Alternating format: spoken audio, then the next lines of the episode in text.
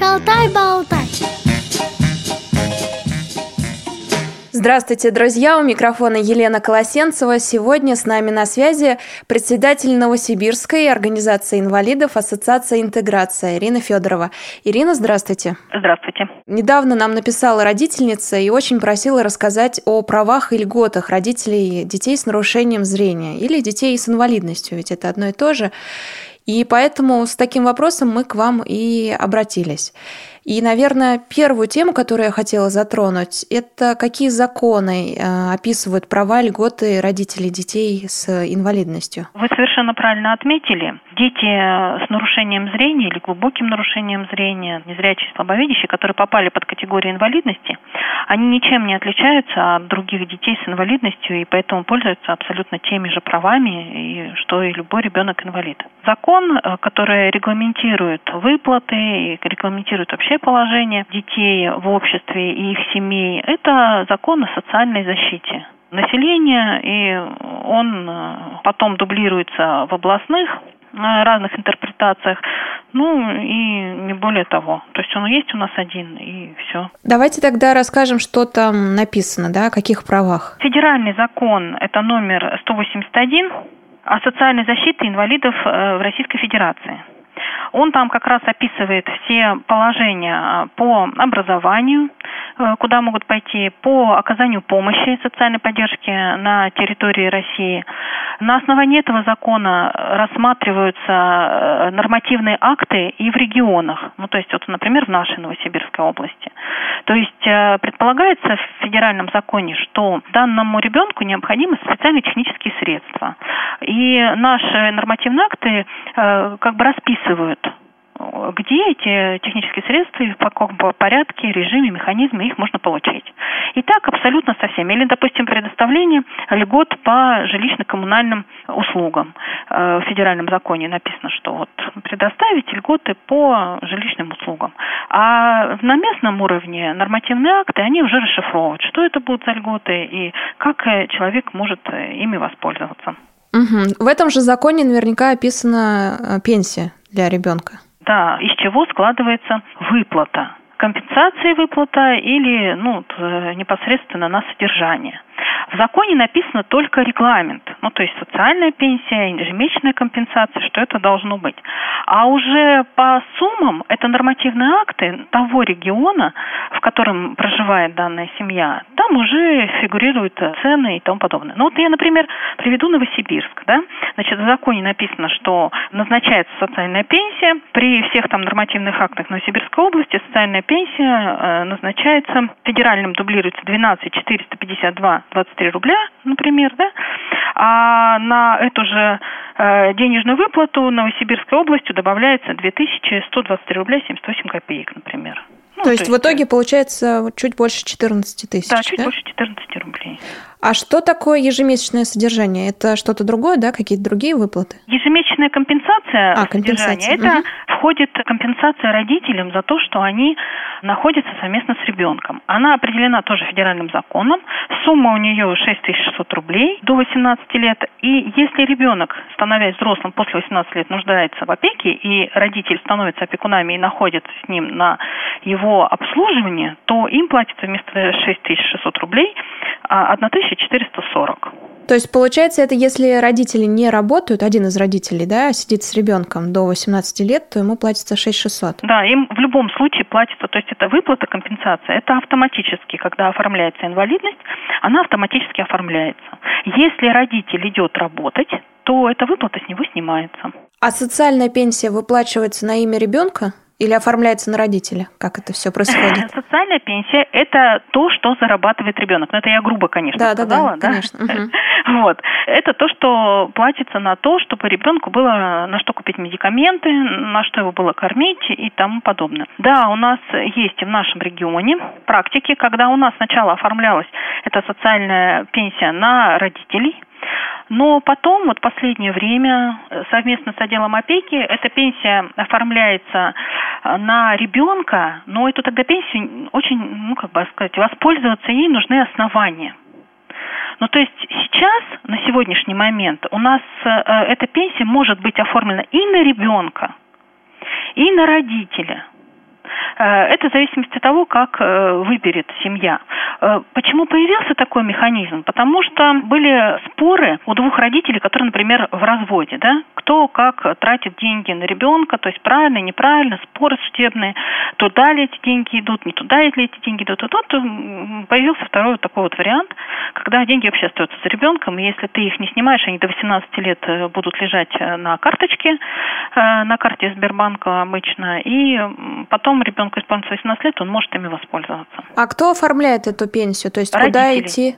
А нет, а что за опекуны? Это обязательно. Ага. А куда им идти? Что за орган этим занимается? Так, давайте я как бы план скажу, чтобы да, да как механизм, как это угу, происходит, да, потому спасибо. что чтобы было понятно, а то мы получается кусок просто выдернем и они придут, а результатов никакого не будет. Угу, давайте. То есть э, тут необходимо сказать прямо с самого начала. Когда вы пришли в поликлинику, и любой из врачей по вашему диагнозу, в нашем случае это офтальмолог, ну то есть когда детки незрячие, э, порекомендовал оформить инвалидность, вот с этого момента начинается оформление в том числе и выплаты денежных компенсаций. Почему? Потому что в этот момент начинается собирать документы на свидетельствование ребенка как ребенка-инвалида. То есть все медицинские справки, все обследования, все это складывается, э, собирается, заполняется определенная форма, все это делает поликлиника совместно с родителями. Родители проходят мероприятия, эти бумажки складывают, э, и потом приносят опять заведующей поликлиники, и она выписывает вот такой вот как бы лист сопроводительный. Они с этим совсем идут в медико-социальную службу или медико-социальную экспертизу. Назначается им там время, они туда приходят, специалисты принимают решение по поводу того, на самом ли деле э, ребенку нужна сейчас финансовая помощь и поддержка для того, чтобы улучшить его здоровье. Или э, как бы есть возможность еще подождать или что-то допроверить. Ну, в нашем случае э, с детками с незрячими это обычно проблем не составляет никаких. Они на самом деле видно, что детям нужна помощь и поддержка. И оформляется именно вот эта вот справочка о том, что в семье ну, появился ребенок с инвалидностью. В итоге, да, если все правильно у нас оформлено, вот эта вот розовая справочка, мы это называем, особенно в простонародье, она и является у нас э, тем пусковым механизмом, который заводит всю вот эту вот финансовую политику угу, по отношению понятно. к нашей семье и ребенку. Вот, значит, берем эту справку, плюс там э, уже идет информация в пенсионный фонд о том, что вы зарегистрированы, вы все правильно сделали. Идем в э, пенсионный фонд по месту жительства, даешь копии документов. То есть оригинал документа ты не отдаешь, отдаешь копию документа справочки вот этой розовой и плюс э, пластиковое э, свидетельство если потребует, потому что ну, не всегда требуют, и копию паспорта они, в принципе, там сканы делают. Сейчас это все автоматизировано, очень даже хорошо. Главное дойти до пенсионного фонда именно с копией вот этой вот справочки, с копией с оригиналом. Все, когда вы это все отдали, через месяц у вас уже будут денежные средства, на, ну вот на счету, как вы выберете, либо вам будут приносить домой эту пенсию, либо это все будет складываться ребенку на карточку, которую вы закажете, банковский счет обязательно надо ну, принести. Вот, сейчас у нас с банковскими счетами вопросов больших нет. Все у нас Все мы там зарегистрированы. Вот, значит, э, как бы первый шаг э, к такому правильному оформлению своей финансовой поддержки уже у нас сделан. Когда родители приходят в пенсионный фонд, тут надо отметить, у нас есть э, дополнительные выплаты на бесплатное обеспечение медикаментов и бесплатный проезд по железнодорожном транспорте. Вот когда оформляется, это дается автоматически. Но уже с 2010 года родителям дали возможность выбрать нужно тебе, то есть будешь ли ты сам платить за железнодорожный транспорт до места лечения, и будешь ли ты на свои денежные средства покупать медикаменты, либо ты будешь пользоваться этими услугами. Ну, то есть собирать справочки и ездить э, бесплатно до места лечения и покупать медикаменты в аптеках по справкам. Ирина, вот. а кто может бесплатно ездить, кроме ребенка? Один родитель? Один, да, один uh-huh. родитель. Да, транспортная карта дается на одного родителя, любого, кстати ну, кто сопровождает ребенка там большого. А на бабушку выдадут? Да, выдадут. Не угу, только на одного. Хорошо. Угу. Да, на любого сопровождающего. Но в основном, конечно, мамы берут, ну или папы. У нас такое есть тоже. И ты от этого можешь отказаться. И потом, написав заявление, заявление потом будет писаться каждый год, э, тебе будут возвращаться те э, компенсации в денежной компенсации. На ту же карточку, да? Ну да, Ну, угу. то есть, да, сумма просто увеличится на эту, на вот сумму вот этих вот выплат. Угу, ясно. То есть одним и тем же путем. Все, сдали все документы. Понятно, что завтра вы деньги не получите на ребенка и на содержание. Денежные средства придут в следующем месяце с перерасчетом за ну, этот месяц. Дальше нужно воспользоваться еще теми компенсациями, которые предоставляет ЖКХ и э, воспользоваться теми социальными услугами, 500 э, рублей ежемесячная выплата или разовая выплата в размере там 300 рублей, которые предоставляет непосредственно регион. Вот чтобы вот этими всеми услугами воспользоваться, после пенсионного фонда вам опять же с этой же справочкой розовой нужно пойти в отдел социальной защиты своего района по месту жительства и встать на учет в социальной защите. Когда вы ставите на учет, там просят, ну вот где в каком, даже у нас в городе Новосибирске, в каждых районах, ну почему-то по-разному, потому что оставили форму. Можно заявление написать на каждую услугу, а можно заявление разово писать, ну то есть на все услуги сразу. И, ну, большой разницы пока в этом нет, и родители оформляют документы в соцзащиту, сразу оформляют э, документы и на компенсацию, например, жилья, да, 50% э, оплаты жилья оплачивается государством как бы со всех. И поэтому э, там сумма ставится, и тебе эта компенсация определенно возвращается тебе на карточку. Ну, то есть здесь можно уже карту к этой карте приплюсовать, можно на другую.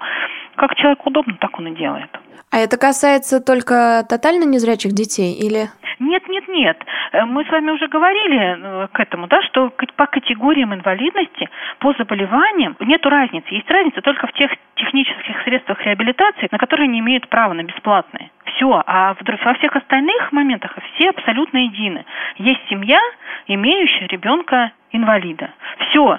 И никаких э, других классификаций ну, нет. То есть они пользуются все одними и теми же услугами. Все одними и теми же выплатами, одними и теми же компенсациями. Разница только в технических средствах реабилитации. Если ребенку, у кого сниженный слух, нужен слуховой аппарат, то у ребенка, у которого снижено зрение, нужны листы Брайля и грифель, например. Так, о ЖКХ поговорили, о билетах на железную дорогу тоже, а вот другие транспортные льготы, например, на проезд в общественном транспорте, есть? Так, у нас э, есть транспортная карта, на которую зачисляются денежные средства в размере 600 рублей, которые ты можешь потом тратить, и они тебе будут, ты просто потом приходишь и снова их получаешь. Вот, у тебя То есть, подождите, на руки их не дают, нет, на руки просто не дают. на карту, Нет, нет, да? нет, только на карточку. Есть транспортная карта специально, и на карте эти денежные средства зачислены, а ты вот в автобусах, в терминалах ими рассчитываешь. Еще у меня возник вопрос по поводу выплат э, родителям, да, не работающим. Если мама в декретном отпуске, то есть она получает э, с работы, да, какие-то денежки, но находится в декретном отпуске, имеет ли право она вот на это ежемесячное содержание? Э, ну, если ей компания выплачивает декретный угу. отпуск, то э, нет, не имеет. Хорошо, давайте еще немножко о работе. Если мать все-таки работает, да, ходит э, в офис или куда-нибудь еще на производство, какие у нее существуют права на работе? То есть может ли она взять сокращенный рабочий день, при этом сохранить зарплату, и, может быть, еще какие-то права есть? Узаконенное для нее право, у нее есть дополнительные дни к отпуску которые она может брать ну, в течение всего года. Ну, допустим, надо ребенку куда-то там в больницу съездить, она спокойно день берет, это оплачиваемые дни. Почасовая работа, условия работы, тут э, нет никаких э, регламентированных почасовок. Сам родитель выбирает, сколько она будет работать. До сегодняшнего момента мамы, которые воспитывали детей-инвалидов, они на пять лет раньше могут пойти на пенсию. Ну вот говорят, что вроде этот закон будут пересматривать. Но пока официально этот закон действует, и они на пять лет раньше могут пойти на пенсию. Зависит от того стажа, который ей положено идти на пенсию. То есть, э, потому что у нас есть работы, в которых пенсионный срок раньше. Угу, да, есть такие. То есть э, на пять лет она может пойти пораньше. А папа? А, ну, если он является официальным опекуном. Ага, то есть один, один из родителей. Один из родителей. Да. Зной и в мороз. Шутку серьез С вами всегда Радио ВОЗ Друзья, напомню, вы слушаете программу «Шалтай-болтай». У микрофона Елена Колосенцева. На связи с нами председатель Новосибирской организации инвалидов Ассоциации интеграции Ирина Федорова. Обсуждаем права льготы родителей и детей с нарушением зрения. Ирина, а если мать ухаживает за ребенком, то вот время, которое она ухаживает, засчитывается ли в ее трудовой стаж или нет? На самом деле вы задали очень хороший и очень серьезный вопрос – по этому поводу идет давно уже спор. То есть, по идее, и по логическим рассуждениям, и по своему времени-препровождению она на самом деле является ну, вторым педагогом. Потому что ей все равно приходится изучать шрифт Брайля, чтобы ребенка контролировать. Ей приходится изучать все эти методики, чтобы то, что она проходит в школе, в детском саду и еще где-нибудь, она могла реализовать дома. То есть она занимается педагогической деятельностью. Но на сегодняшний момент этот вопрос до сих пор в нашу пользу не урегулирован. То есть на самом деле никакого стажа родителям не идет.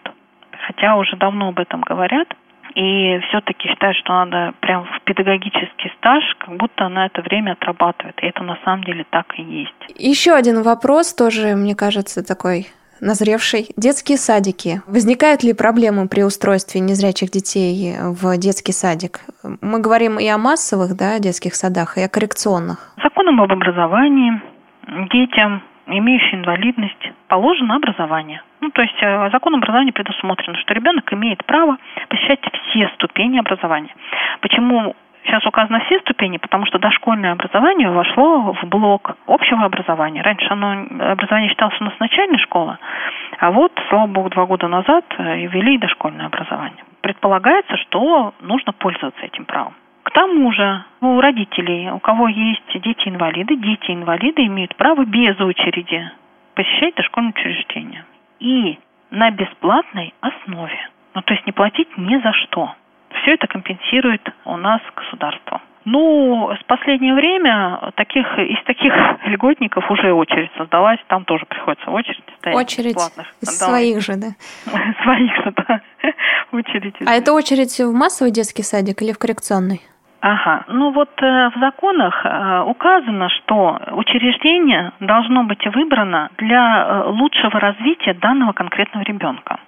А почему так сделано? Потому что, ну, во-первых, мы переходим на инклюзивное образование, и вроде как э, коррекционных классов и школ э, не должно быть, а дети должны учиться все вместе. Это хорошо, ну, были бы мы готовы туда, да? Но специализированные школы, специализированные детские сады у нас остались.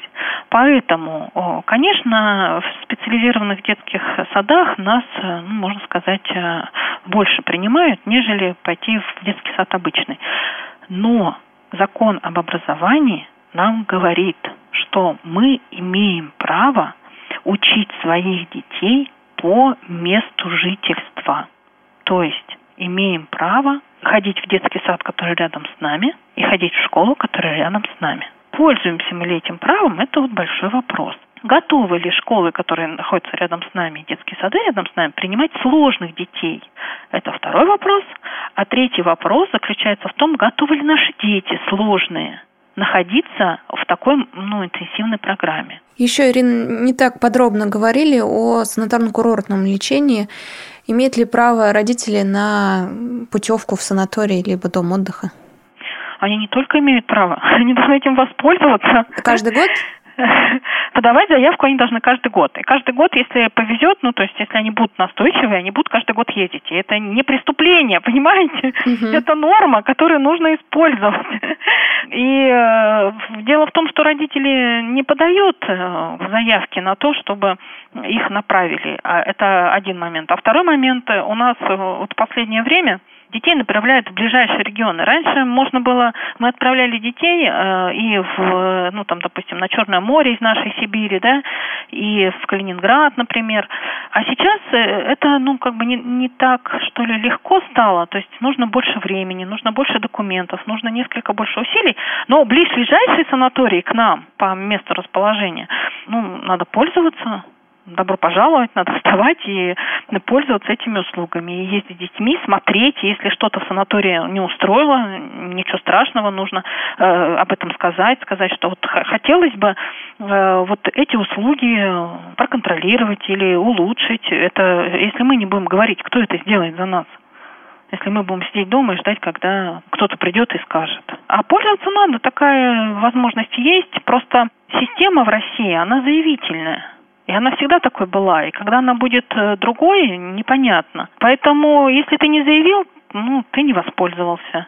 Если заявил, то воспользуешься. А перейти к системе предлагаемой, как в Европе, ну, наверное, в скором будущем когда-нибудь будем к этому стремиться. Там наоборот предлагают все, а ты выбираешь, куда ты пойдешь угу. или не пойдешь. А у нас система не заявишь, не получишь. Спасибо большое, Ирина, за ответы. И у нас в программе «Шалтай-болтай» есть такая традиция, мы подводим итоги беседы очень коротко, сжато по теме разговора, вот такой совет короткий родителям. Всем своим родителям советую одного. Если ты хочешь счастливого будущего для своих детей, пойди его и сделай. Вот и все. Все в ваших руках. Да. Ирина, спасибо большое, что вышли сегодня с нами на связь. Напомню, мы беседовали с председателем Новосибирской организации инвалидов Ассоциации интеграции Ириной Федоровой. Ирина, с вами прощаюсь. До свидания. До свидания. Спасибо большое. С вами работала Елена Колосенцева и звукорежиссер Анна Пак. До встречи в эфире Радио ВОЗ. Если у вас возникли вопросы к специалистам, которых мы пригласили в гости, а также если вы хотите предложить тему или принять участие в записи, пишите нам по адресу радиособака радиовоз.ру с пометкой «Шалтай-болтай».